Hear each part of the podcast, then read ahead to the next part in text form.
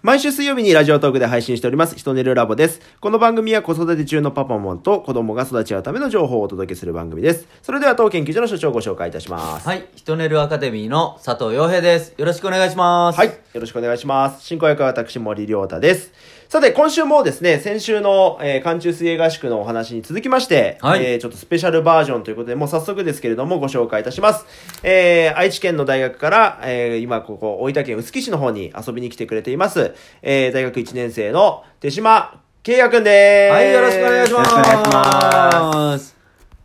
あ、違った。違っ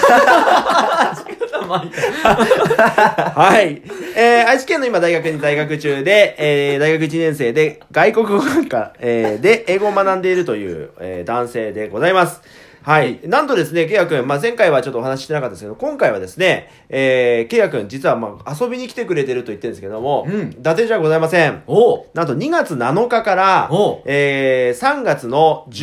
14、15まで遊びに来てくれてるということで、まあ、おう遊びと言いますか、留学ですね、半分は。そうなりますね ええええええうんまあ、こちらの方でですね、えーまあ、あの、我が家ですね、私のうちにですね、えー滞在しながらですね、うちのまあ体験の暮らしなんかをですね、えー一緒にやっていただきながら、はいまあ僕の仕事ぶりなんかも見てもらったりとかですね、えー、ケイヤ君のいろんな活動もお一緒にやらせてもらっているということで、まあ、寒中水合宿から始まってもう約1ヶ月ちょっとですね、えーずっと行ってくださっております。うんそんな今回、契約にですね、この薄木体験生活の中で、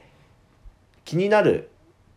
んなんだ気になるというか、印印象象に残に残ったですね。おうはい。印象に残った体験ランキングを発表していただきます。よっしあゃ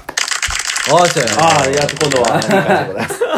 それでは、ランキングつけていただきましたので、第5位からですね、はい順番に発表していただいて、私と洋平さんでちょっとその体験についていろいろ聞いていきたいと思います。よっしゃはいはい、では、第5位です。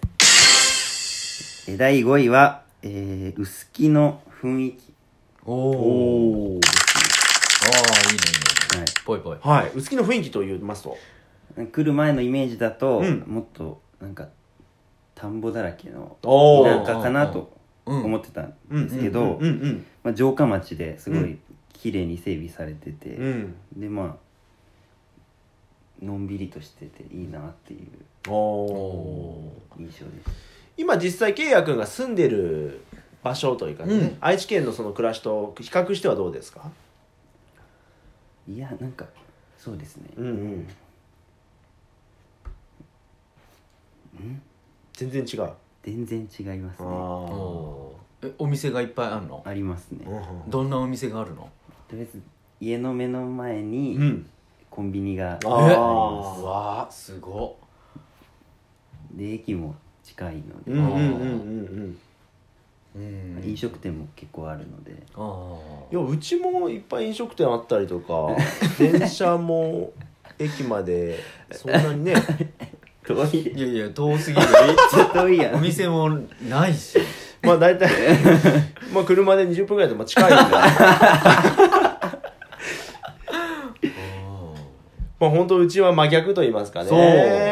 ううん。まあひ正直人より動物の方が多いんじゃないかなっねえて思いますけどね。うん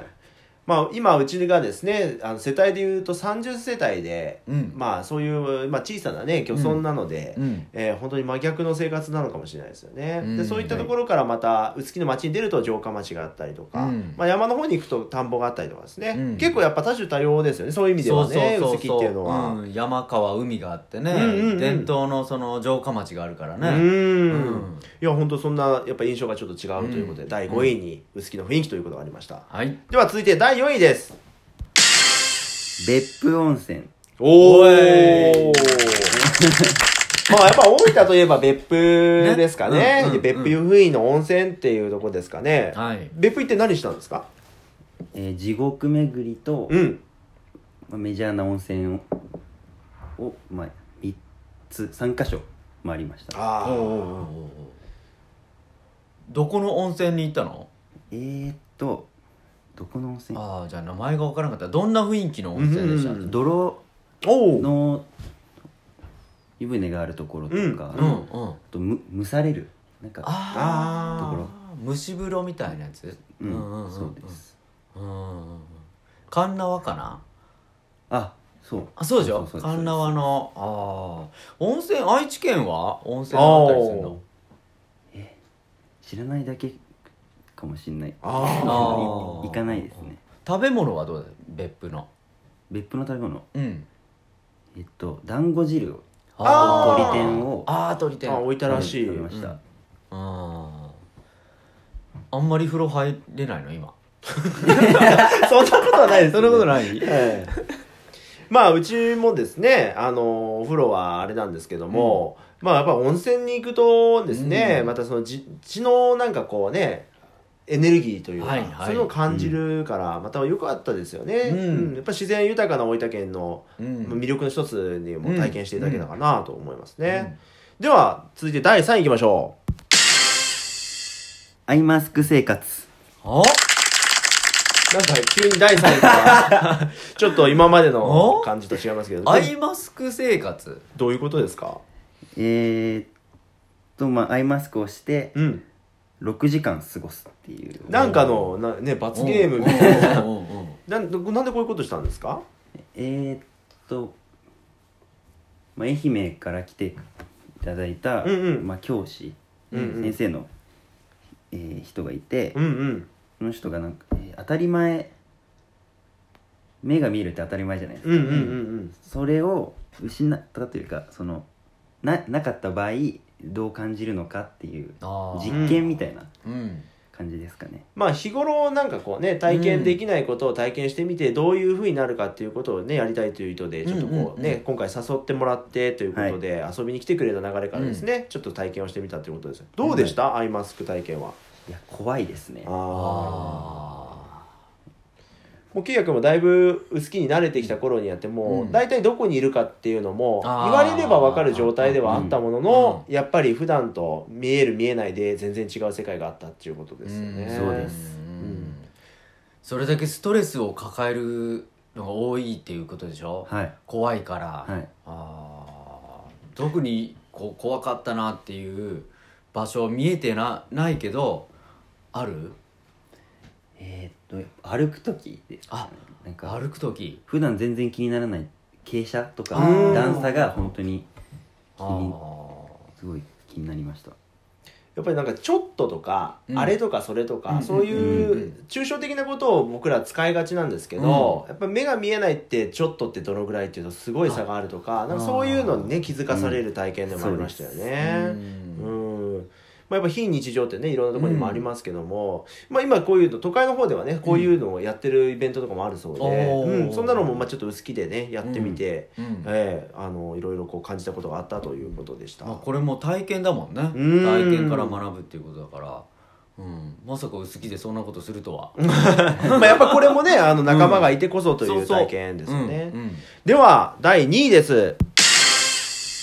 地域の人との交流おおまあこれは本当なんかね、地域暮らしの醍醐味ではなね、うんあるかなと思うんですけど、うんどんなことをしましたか、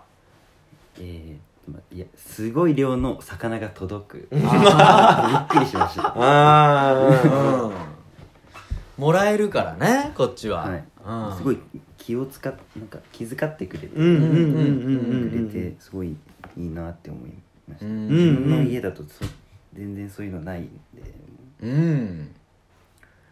魚って買うって言っても高いし、うんうんはい新鮮なものをすぐ食べられるってなかなかお店に行くしかないけどここら辺って地域の人が取ってきたものをすぐくれたりするけん、はいねえ本当こう都会に比べればないものは多いかもしれないけれどもそういう豊かさはあるよねこっちはね。うんうんでは、お時間も迫ってきました。第1位に行ってしまいましょうか。はいでは、第1位です。魚がうまいあおわーい。繋がっとるんだよ。魚マンツーフィニッ シュだねはいはい魚うまいまあ実はケイヤ君今回ですね初日に聞いた話だと、うんまだ魚がちょっとさばいたことないということあでらあら、うんうん、魚をぜひさばけるようになりたいということで、現在どうでしょさばけるようになりましたうおおすげえね ん。なんでや ねん間違ってる。あの魚がさばけるようになったということで、うんこの前ですね実は、うんあの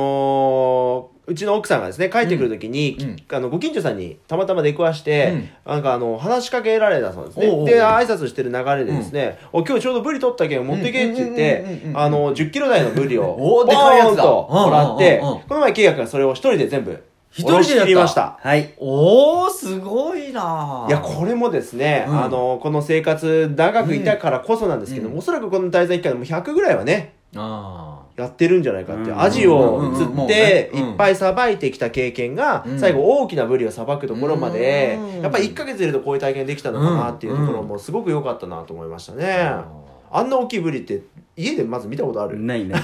店でも見たことないないよね、うんしかもさばき方もわからんよね普通はね、わかんないでもちっちゃいアジをやってるからなんとなくわかるようになって、うんうんうんうんちょっとこうまたそれをチャレンジできたっていうのは良かったねはいどうでしたあお味はうまいということが1位だったんですけど。うん、弾力というか歯応えがすああそ うそうしかも今油が乗っちょんけんごくうんねえほんと美め味しいちゃめちゃうまかったうん